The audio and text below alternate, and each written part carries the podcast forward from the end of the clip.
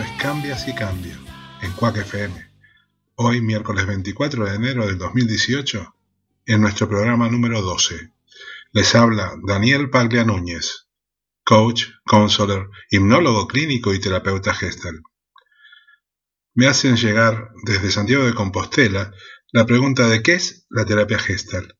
La terapia gestal es una corriente de la psicología humanista que tiende a desarrollar el potencial de las personas. Es una corriente que hace hincapié en el aquí y en el ahora, en el presente, porque todo lo que ocurre es ahora. El pasado ya no existe y el futuro aún no es. Busca que la persona se responsabilice de lo que hace y siente, de lo que vive a través de sus experiencias, y una vez que toma conciencia justamente de todo esto, es capaz de cambiar y tomar la rienda de su vida. Es decir, ¿qué cambia? Sí cambio. En definitiva, como dice este programa, todo cambia cuando yo cambio. Pueden hacer llegar sus consultas, opiniones y proponer temas al WhatsApp del programa al 617-953-084 o agregándole 0034 al 617-953-084 si están fuera de España. No olviden colocar nombre y desde dónde se comunican. También lo pueden hacer a través de Facebook. Cambia si cambio.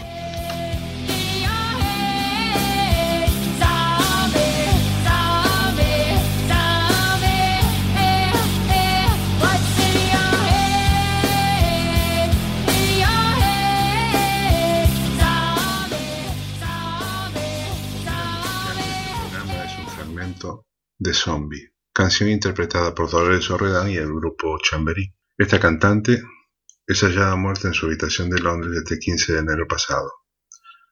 Hasta aquí el informe de los diarios, el dolor de sus seguidores, pero ¿qué hay más allá de la muerte de Dolores O'Riordan?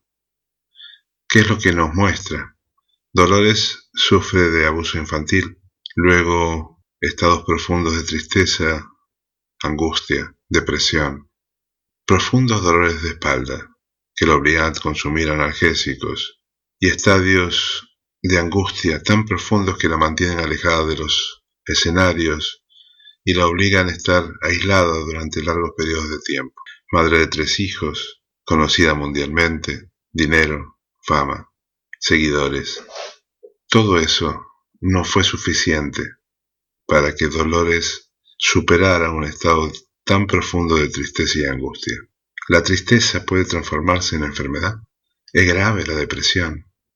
Escuchemos un informe que realizó Radio Nacional de España para el programa No es un día cualquiera. En él nos habla de que la depresión es una enfermedad tan común como la diabetes. Escuchemos este informe. La depresión es una enfermedad, como lo es la diabetes, y deteriora notablemente la calidad de vida de las personas que la padecen. Según datos de la Organización Mundial de la Salud, en España afecta a casi dos millones y medio de personas, en torno al 5% de la población, y se estima que su prevalencia irá en aumento.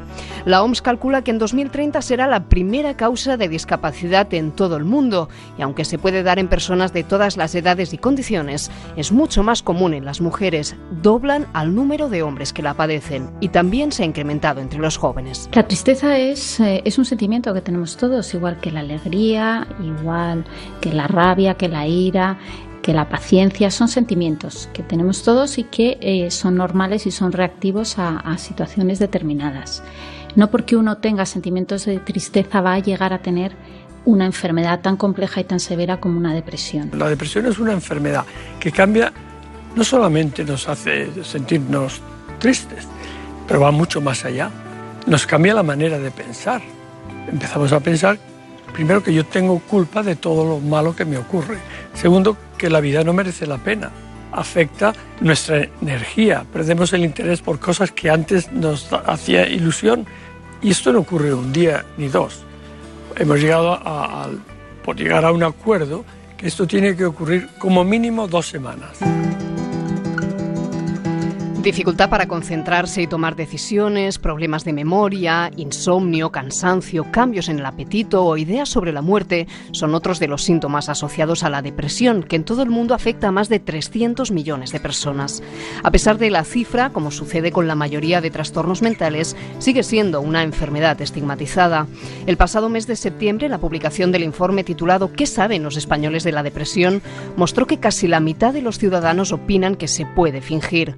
Un porcentaje similar la relaciona con debilidad de carácter y para 6 de cada 10 es fruto de una personalidad inestable. La encuesta revela además que son muchos quienes la confunden con la tristeza que podemos experimentar ante ciertas situaciones adversas. Basta con pensar cuántas veces hemos oído eso de estoy depre para darnos cuenta de hasta qué punto se ha banalizado el término. Es algo que preocupa a médicos, psicólogos y psiquiatras porque por un lado medicaliza las emociones negativas cuando en realidad estar triste es normal y no hace falta fármacos para anular ese sentimiento. Y por otro, porque esa trivialización añade más sufrimiento a quienes sí padecen la enfermedad. Los especialistas nos recuerdan que las personas con depresión se sienten responsables de su situación, no entienden exactamente qué les pasa, se avergüenzan y eso a menudo hace que no busquen ayuda ni tratamiento.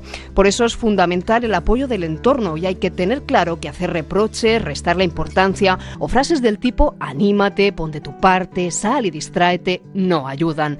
Al contrario, minimizan el problema y generan más malestar porque se exige al paciente un esfuerzo que no se siente capaz de llevar a cabo. Es que ¿cómo me van a entender si yo a mí mismo no me entiendo? Si yo aunque me quiero levantar de la cama no tengo ganas, si yo aunque quiero ir al trabajo no tengo ganas, si yo aunque quiero jugar con mis hijos no puedo, si yo no lo sé explicar cómo lo van a entender. Y los familiares en principio lo entienden mal porque es alguien que parece que no quiere hacer las cosas, que, que, ha perdido el interés, que no disfruta, que está muy apático. Te cuesta muchísimo salir del pozo porque además las frases típicas que te dicen en la calle, anímate, no pasa nada, no mujer, esto nada, esto sal y, y distráete. Mira, oye, cuando uno tiene una depresión no tiene ganas ni de salir ni de distraerse. El paciente se siente avergonzado por tener esa enfermedad, se siente culpable. Entonces ahí es donde tenemos que entrar nosotros a explicar eh, que es una enfermedad. Podemos hablar de la depresión como hablamos de la diabetes. Una enfermedad como la depresión que afecta a un órgano, como es el cerebro, igual que la diabetes afecta a otros órganos. Y como cualquier otra enfermedad, la depresión también requiere de un tratamiento para que el paciente se cure, y tan importantes son los fármacos como la terapia psicológica. Según el último informe de la Agencia Española de Medicamentos y Productos Sanitarios, entre los años 2000 y 2013 el consumo de antidepresivos se triplicó en nuestro país, algo que se explica tanto por el aumento de la incidencia de este tipo de trastorno mental como por la mayor detección de casos por parte de los médicos de atención primaria. Ante esto hay que recordar que de la depresión se sale. Es importante hablar de ella, derribar los mitos y tratarla, porque en los casos más graves puede conducir al suicidio.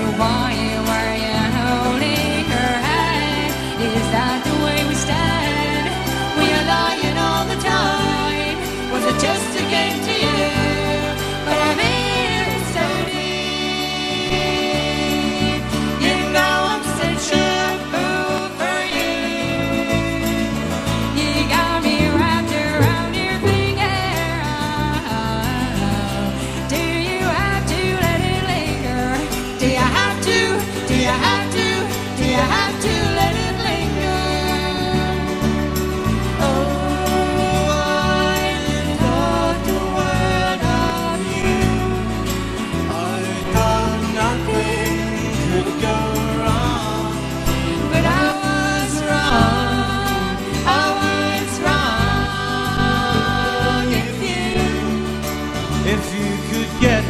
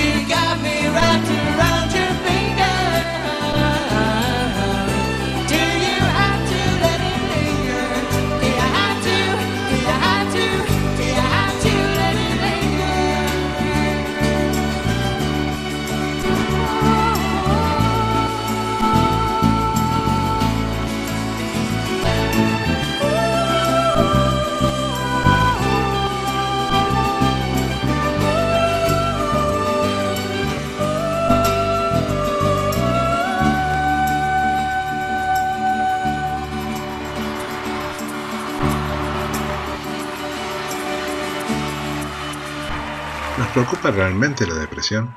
¿Sabemos qué es la depresión? Escuchemos al doctor Comillot, que trata de explicarnos cuáles son los síntomas que tenemos que tener en cuenta para saber si estamos o no estamos en un estado depresivo. ¿Qué podemos hacer y por qué no buscamos ayuda? ¿O qué tipo de ayuda debemos buscar? Los domingos a la tardecita se suele acentuar. Quizás uno no tuvo del fin de semana aquello que esperaba, o no lo planificó, lo planificó mal, o no le salió, o se le llenó la casa de gente y está trabajando, o se aburrió. Y ahí aparece o se acentúa la depresión, que es el tema del que yo quiero hablarles hoy, de la depresión. Entonces vamos a ver, vamos a ver en la, en la próxima, la depresión hay un desbalance químico, desbalance quiere decir que no, no, están balanceados todos los químicos que, que manejan el estado de ánimo en el cerebro, eso puede ser de causa genética o emocional. Uno tiene una emoción, tiene emociones que le, le, hacen daño y entonces eh, eso a su vez le produce un desbalance químico. ¿no? Y entonces eh, ahí es donde depende del tipo que sea, si es genético o si es circunstancial, va a ser la, evolución que puede ser variable. Una persona puede tener una depresión una vez en su vida, tiene, una, depresión y, nunca más. O puede ser crónica.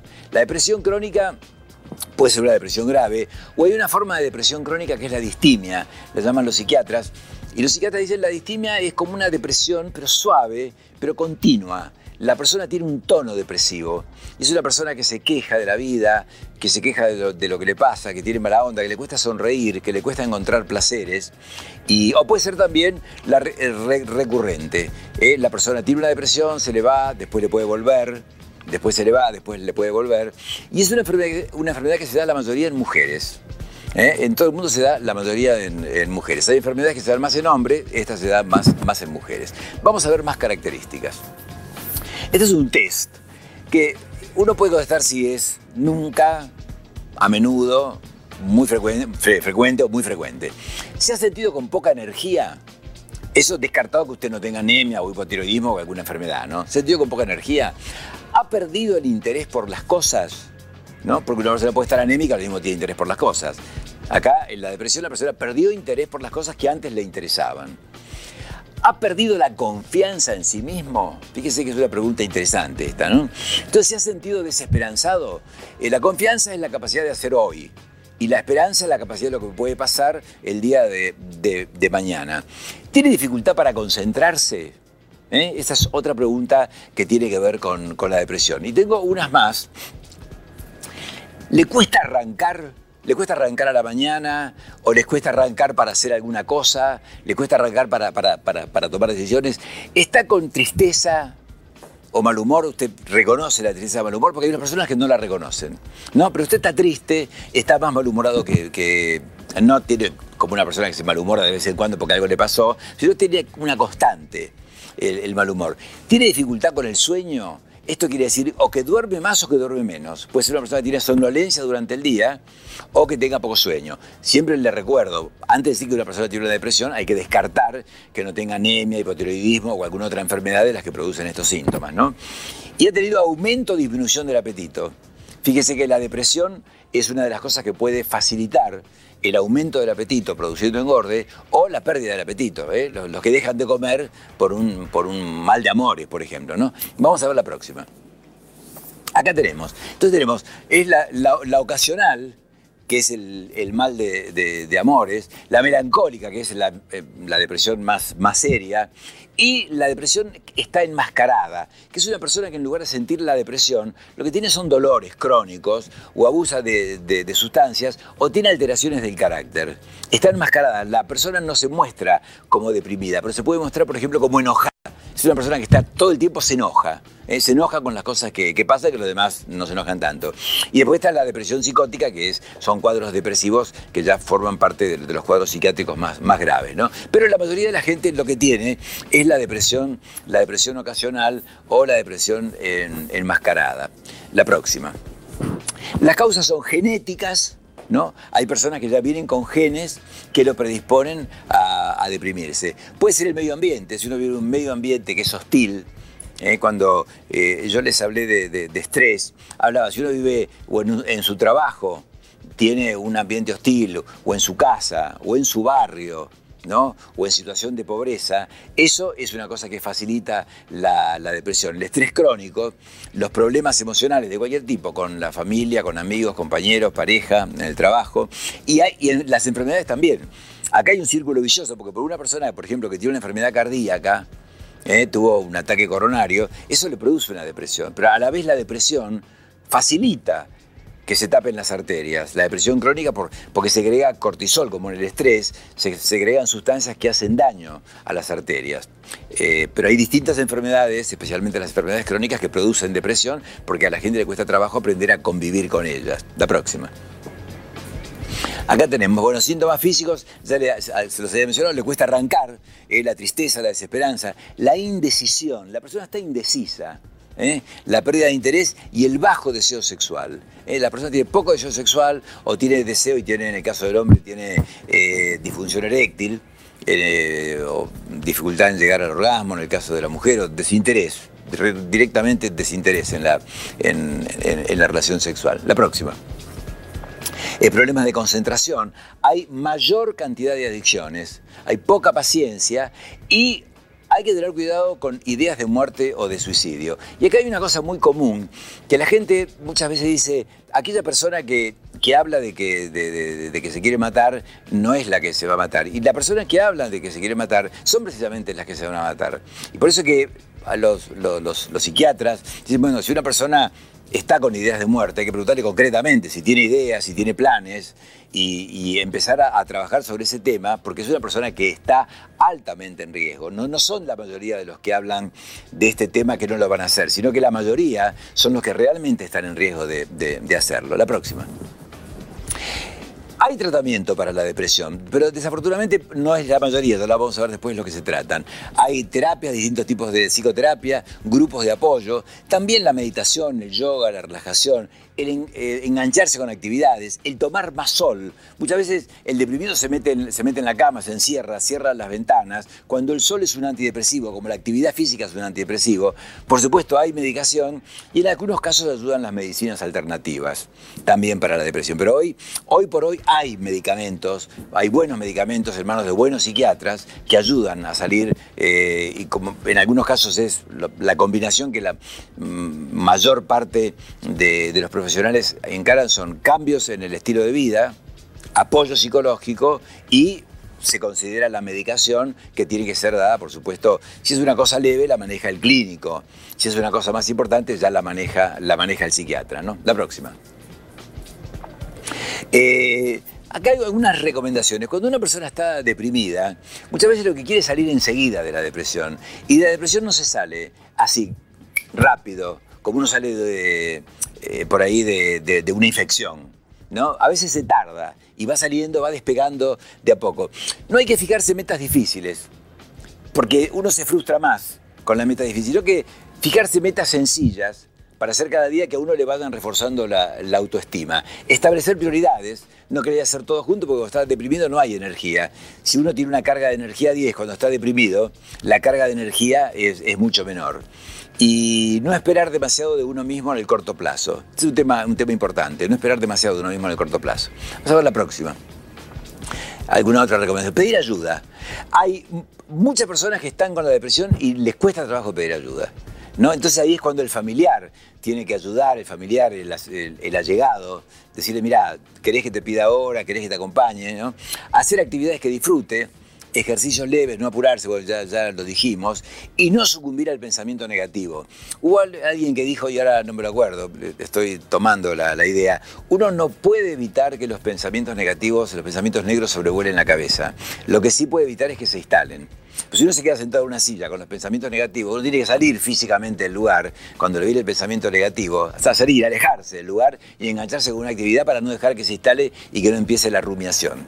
La próxima. Eh, para el 2010, fíjese que va a afectar al 30% de la población, o sea que es eh, la segunda causa de discapacidad, se calcula que va a ser para el 2020. Bueno, el 2010 eh, ya estamos, afecta al 30%. Para el 2020, la segunda causa de discapacidad en la en, la población. Fíjese que es una causa de discapacidad muy, muy importante, ¿no? La próxima.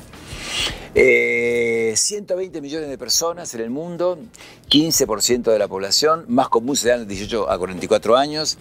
Eh, hoy es la, cuarta causa de discapacidad y va en aumento. Y esto yo quería destacarle, solamente el 25% se trata. ¿Eh? Y uno o dos de cada cuatro personas está mal diagnosticada, se le diagnostica otra cosa, una enfermedad. Pero fíjese que solamente uno de cada cuatro se tratan, es un tema, es un tema importante. La próxima.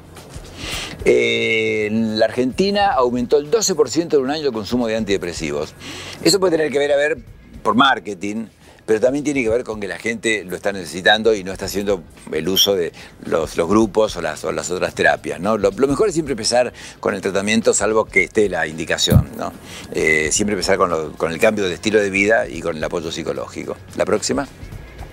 La depresión, bueno, una reflexión es la incapacidad de reconocer la esperanza que depara el futuro. Y ahí una de las cosas que uno hace con, con la persona que está depresiva es asegurarle que va a salir porque es lo que más necesita escuchar. La persona que está con una depresión, asegurarle que se le va a ir.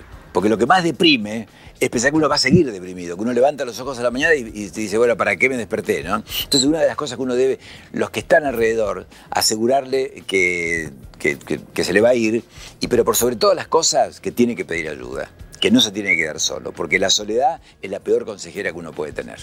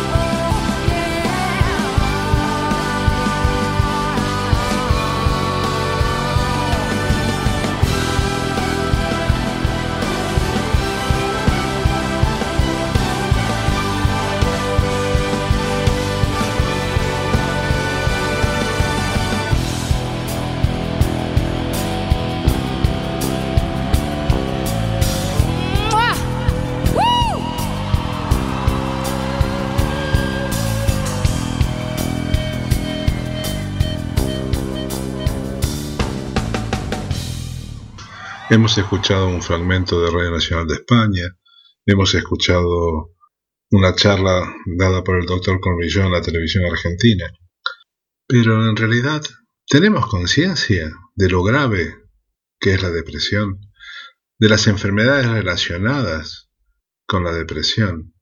Estoy leyendo un informe de la Facultad de Medicina de Harvard que dice que los pacientes que están deprimidos al ser hospitalizados por una condición cardíaca tienen de dos a cinco veces más posibilidades de sufrir un dolor de pecho severo, ataque al corazón o un derrame cerebral en el siguiente año. También se descubrió que la recurrencia de problemas cardiovasculares está más relacionado con la depresión que con la diabetes, la hipertensión, el hecho de fumar. La depresión, en realidad, ¿qué es? ¿Qué nos hace estar deprimidos? Mm, algunos dicen que es una profunda tristeza interior, acumulación de emociones inhibidas que provocan un conflicto entre el cuerpo y la mente. Y sí, yo creo que sí, es un conflicto entre el cuerpo y la mente, donde la mente tiene todas las de ganar, ya que ella es la que nos, nos sustenta y en realidad es la que dirige al cuerpo. A veces no tenemos conciencia de tener en claro qué es lo que el cuerpo nos está diciendo. La mente tiene una sola forma de decirnos las cosas, y es a través de nuestro propio cuerpo. Ese dolor de espalda que mencionaba cuando hablaba de Dolores Orredán es algo clínico, crónico. ¿Qué es lo que le dijeron los médicos? Escoriosis, malas posturas, deformación de las vértebras. ¿O sería en realidad el peso que su mente hacía que sintiera sobre sus hombros? ¿Cuántas veces escucho que me dicen, ah, es como si llevara una gran mochila, como si tuviera una bolsa de cemento sobre mis hombros y la tengo que cargar día y noche? ¿Estamos preparados realmente para eso? Hace unos años atendí a una persona, un médico, excelente médico, pero que no encontraba cómo eliminar el dolor que llevaba en su espalda. Y en realidad cuando estuvimos trabajando encontramos que no quería ser médico, que lo había sido y era brillante, porque su padre era médico, porque su abuelo era médico, y no pudo soportar el hecho de no cumplir con el mandato familiar. Después de trabajar mucho tiempo, se decidió transformar su vida y generar su hobby en su profesión. Y a pesar de que su hobby era cultivar plantas, era sembrar y criar plantas. Se dedicó a ello en su totalidad y empezó a, a tener una plantación de plantas medicinales. El trabajo es arduo, es físico, tuvo que poner la espalda para poder llevar adelante su, su empresa. Pero casualmente su dolor de espalda desapareció. No más analgésicos, no más calmantes, no más estrés. ¿Cuántas personas te dicen, ah, voy al médico, me hacen un electrocardiograma y mi corazón está bien, pero es como que mi corazón estuviera estrujado? ¿Qué angustia hace que estruje mi corazón? ¿Qué angustia hace que mi corazón sufra? Y por supuesto, si un corazón sufre durante mucho tiempo, también se daña físicamente. Y esa es una muerte natural. Pero es natural estar deprimido, es natural sufrir. Quizás deberíamos empezar a entender que encontrar el motivo, el verdadero motivo por el cual nos sentimos agobiados, desconformes, infelices, no está en el afuera, sino en el adentro. Es un viaje, es un viaje cargado de angustia, cargado de inhibiciones. Es un viaje que quizás debemos realizar, pero tenemos miedo de hacerlo. Cuando empiezo este programa explico lo que es la gesta. Digo que es una rama humanista de la psicología que se dedica al aquí y a la ahora, que no vive en el pasado, porque el pasado ya pasó, pero en el pasado encontraremos seguramente aquello que se transformó en un gran dolor. Y el tomar conciencia de ese pasado es el que nos libera, encontrarlo, el ver qué es lo que verdaderamente estoy ocultando a través de esa de esa forma de autocastigo, que es lo que me hace temer. Cuando me dicen también, uh, esta incertidumbre económica, tengo miedo de lo que va a pasar mañana. ¿Y quién puede saber qué va a pasar mañana. Tener miedo por algo que, que quizás no pasa. Esto es como tener miedo por la muerte. ¿Puedo evitarla? Pues no, disfrutemos la vida. Dejemos que la muerte nos sorprenda y no estemos pensando continuamente en ella porque en realidad estaríamos muriendo mil veces y nos prohibiríamos de vivir. Esto es lo más importante que podemos decir de, de los cambios que debemos hacer, ¿no? Pero, ¿qué podemos utilizar para estar mejor? Primero pedir ayuda. Después, también empezar a analizar si se justifica el sufrimiento que tengo y si es real. Empezar a valorar en realidad todo lo que tengo alrededor. Desde lo más simple, el hecho de despertarme cada mañana, que para el que está deprimido es un suplicio. Pero, ¿qué esconde ese miedo? Que me siento incapaz de, afrontar el día a día, que la carga que estoy llevando sobre mis hombros es demasiado pesada, que tengo miedo, que no me siento capaz. ¿Por qué? Hagamos ese viaje de la mano, nos permita empezar a sonreír día a día. Yo a veces sugiero un pequeño ejercicio. Cuando lo explico, la gente me mira y me dice, ah, eso es una tontería. Pero cuando lo hacen, se dan cuenta que de tontería nada. ¿Cuánto hace que no te ves realmente en el espejo? ¿Cuánto hace que simplemente te peinas delante del espejo, te lavas los dientes, pero ¿realmente te ves? ¿Te observas? ¿Realmente reconoces la imagen que te da el espejo como propia? Bueno, justamente ahí está este ejercicio. Yo les digo, tómense cinco minutos. ¿Quién no tiene cinco minutos? Claro, ¿para qué esos cinco minutos? Pues esos cinco minutos simplemente para verme.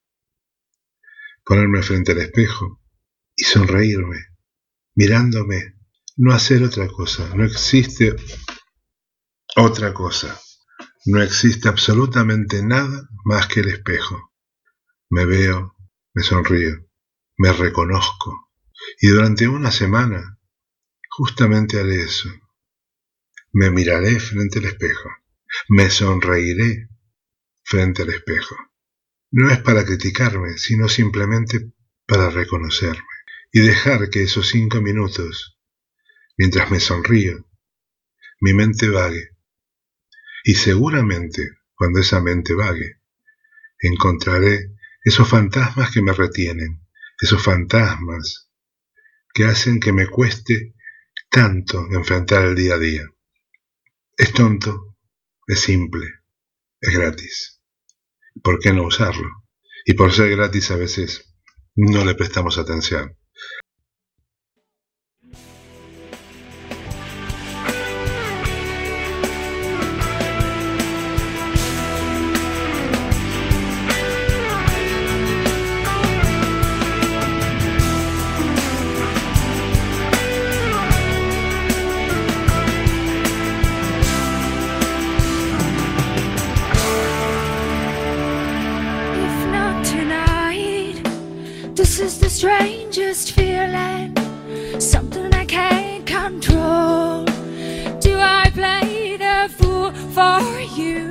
If not tonight, waiting forever just to see your face. Waiting is all that I'm seeing to do.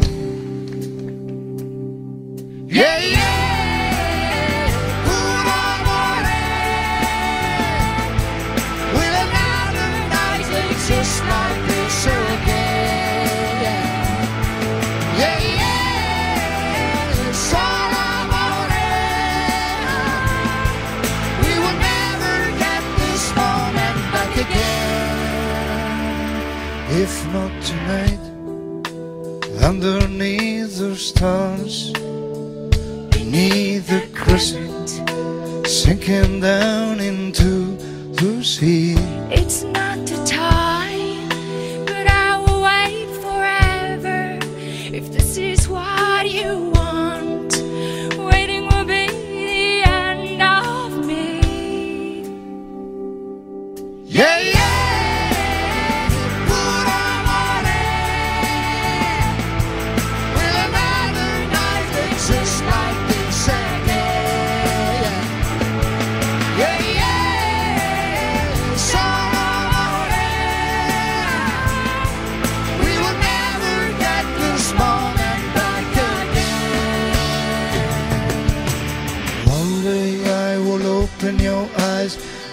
Beneath the stars, beneath the crescent.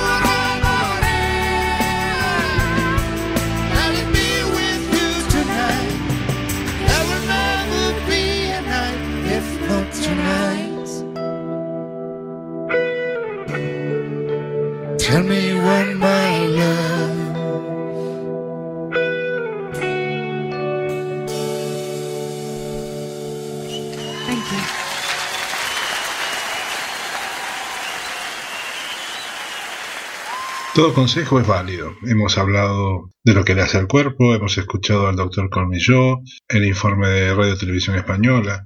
¿Qué hacemos con el estrés?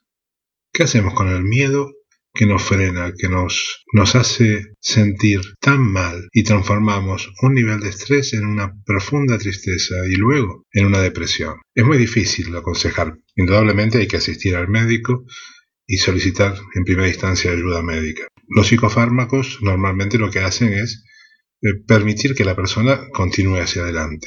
Es como si empatillaran una situación para que uno subsanar cada una de las cosas que lo frena y, y bueno, y vivir.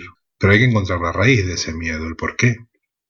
Creo que lo más importante es una ayuda emocional, el indagar profundamente cuál es la raíz de ese miedo, por qué me siento tan, tan mal, por qué estoy tan preocupado, por qué estoy tan angustiado, qué es lo que, cuáles son los fantasmas que a mí me están atormentando el día a día, por qué le tengo miedo al día de mañana, por qué creo que me voy a quedar sin trabajo, por qué no creo en mí. Eso creo que es lo fundamental, encontrar la base y la raíz de aquello que no me permite creer en mí mismo. Y al no creer en mí, indudablemente, es muy difícil que tenga el valor de enfrentar las cosas. Indudablemente, por más que tenga personas que me digan, tú vales, tú puedes, no te preocupes, no es para tanto, ¿de qué me sirve si yo no creo en mí? Es un viaje en una sola dirección, es un viaje de encontrarme a mí mismo, indagar, ver cuáles son las raíces de ese miedo, cuáles son los mandatos que no estoy cumpliendo y por eso me siento defraudado. ¿Por qué creo que si me quedo sin trabajo el mundo se acabó? En realidad es una oportunidad para probarme a mí mismo y desde, desde el micrófono, desde la silla del médico, del psiquiatra, escuchar que bueno, no es para tanto, ¿por qué no cambias de idea, de vida, de formas? Son palabras. Y creo que las palabras, cuando uno está deprimido, no alcanzan. Es un viaje de sensaciones y debo cambiar esas sensaciones por sensaciones reales y positivas. Creo que eso es lo fundamental.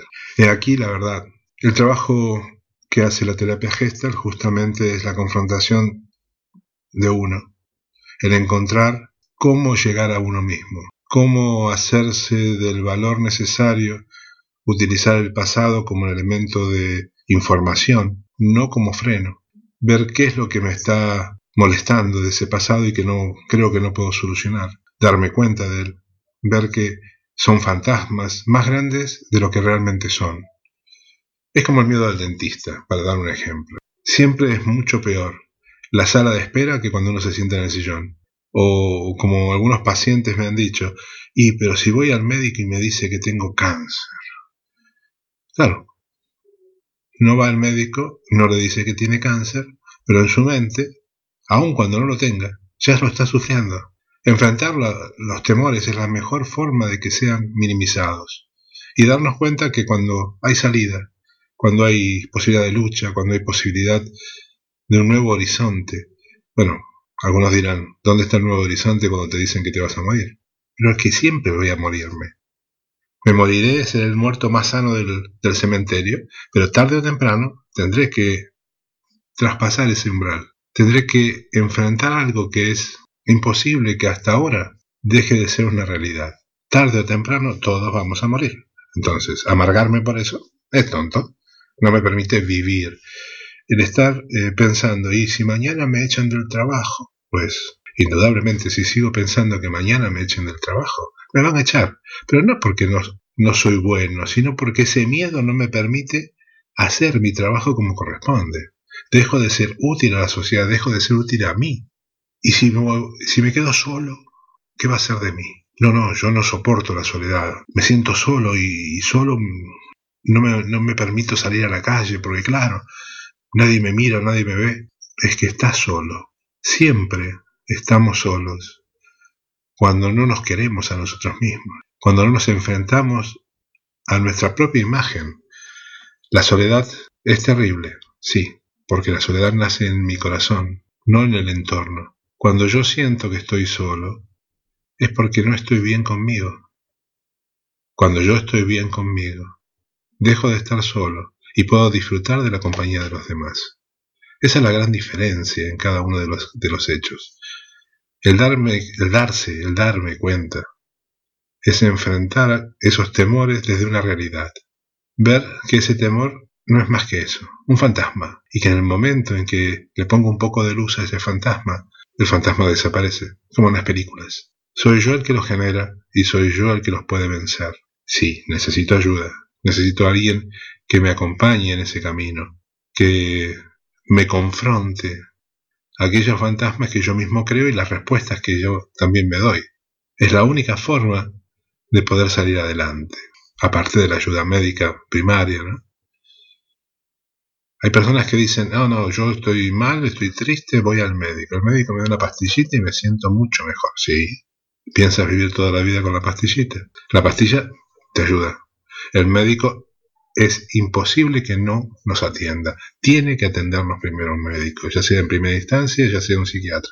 Pero después viene mi trabajo, no el del médico. No puedo dejar al médico toda la labor, porque entonces en realidad me estoy engañando.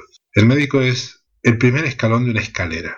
Me ayuda a caminar. Ahí está, como cuando somos bebés. Necesitamos que alguien nos alcance una mano para poder continuar dando pasos hasta que nos hemos equilibrado y ya no necesitamos de nadie. Esto es exactamente igual. Necesito la mano del médico para dar los primeros pasos hacia la sanidad. Pero luego alguien me puede acompañar, me puede confrontar, como en cualquier tipo de terapia emocional. Pero soy yo el que va a trabajar arduamente, y tampoco puedo esperar salir de una depresión, de un estado profundo de tristeza, mágicamente. Es un trabajo, como cualquier enfermedad. Nadie puede decir, eh, no sé, tengo cáncer y curarme en dos días. No, te vas a curar, pero vas a tener que someterte a un tratamiento, esperar que ese tratamiento dé resultado, seguir paso a paso las indicaciones médicas y así salir adelante. Porque mientras hay esperanza hay vida y mientras hay vida se pueden seguir haciendo cosas. Eso es lo interesante de todo este tipo de trabajos, ¿no? El enfrentarme, el poder levantarme, aun cuando me caiga. Me caigo cien veces, me levanto ciento uno, dijo una vez alguien. O como decía Steve Jobs, no importa cuántas veces quiebre, sino cómo me levanto y reconstruyo mi empresa. Y la vida es una empresa, mi vida es una empresa y la debo reconstruir cada vez que se caiga. Indudablemente, sí, voy a usar elementos. ¿Cuáles? Los que a mí me sean más afines, pero debo aprender a pedir ayuda. Debo dejar de lado ese orgullo que me frena y que no me permite alcanzar la ayuda que yo necesito. Somos humanos y estamos todos para ayudarnos en este gran tráfico, en este gran camino que es la vida. Recuérdalo. Todos estamos en el mismo camino y todos debemos apoyarnos para poder recorrerlos libremente, en salud y en pos de la felicidad.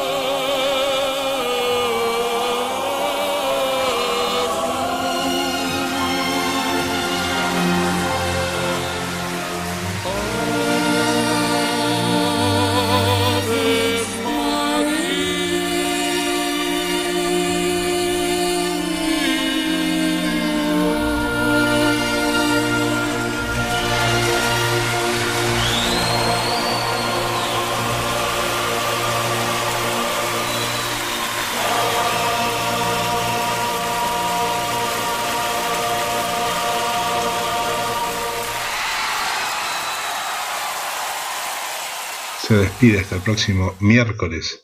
Daniel Paglia Núñez. Esto es Cambia si cambio. Les recuerdo nuestro número de WhatsApp, el 617-953-084 o agregándole 0034 al 617-953-084 si estás fuera de España. Puedes hacernos llegar tus consultas de cualquier tipo. No olvides colocar tu nombre y desde dónde te comunicas. También lo puedes hacer a través de Facebook. Cambia, si cambio, porque todo cambia cuando yo cambio. Hemos escuchado a Dolores Riordan en todas las canciones de este programa. Con Zúquero, Pur Love. Con Simón Le Lyncher. Con la Sinfónica de Varsovia, Zombie. Con Pavarotti, Ave María. Con su grupo Chamberry interpretarán Dreams, tema con el cual nos despediremos hasta el próximo miércoles. Hemos reproducido la investigación de Radio Televisión Española para el programa No es un día cualquiera de Pepa Fernández sobre depresión y la charla del doctor Corbillo emitida por corbillo.com y la posibilidad de poder reproducir parte de los mismos.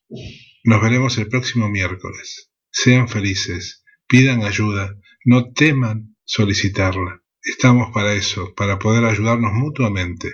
Alcen la mano y alguien la cogerá. Sean felices, disfruten cada minuto, cada instante, porque para eso, para eso estamos vivos. Hasta el miércoles que viene. Se despide de ustedes Daniel Paglia Núñez y les recuerda, esto es Cambia si cambio. Nuestro WhatsApp, el 617-953-084 o agregándole 0034 si estás fuera de España. No te olvides colocar tu nombre y desde dónde te comunicas. También lo puedes hacer a través de Facebook.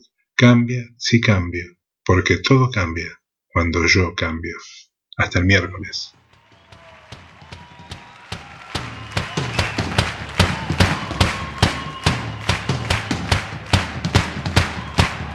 Thank you. This is the last one tonight, so now it gets ready to let. It's my first time here, you know, it's really nice. Basel. This one is cold.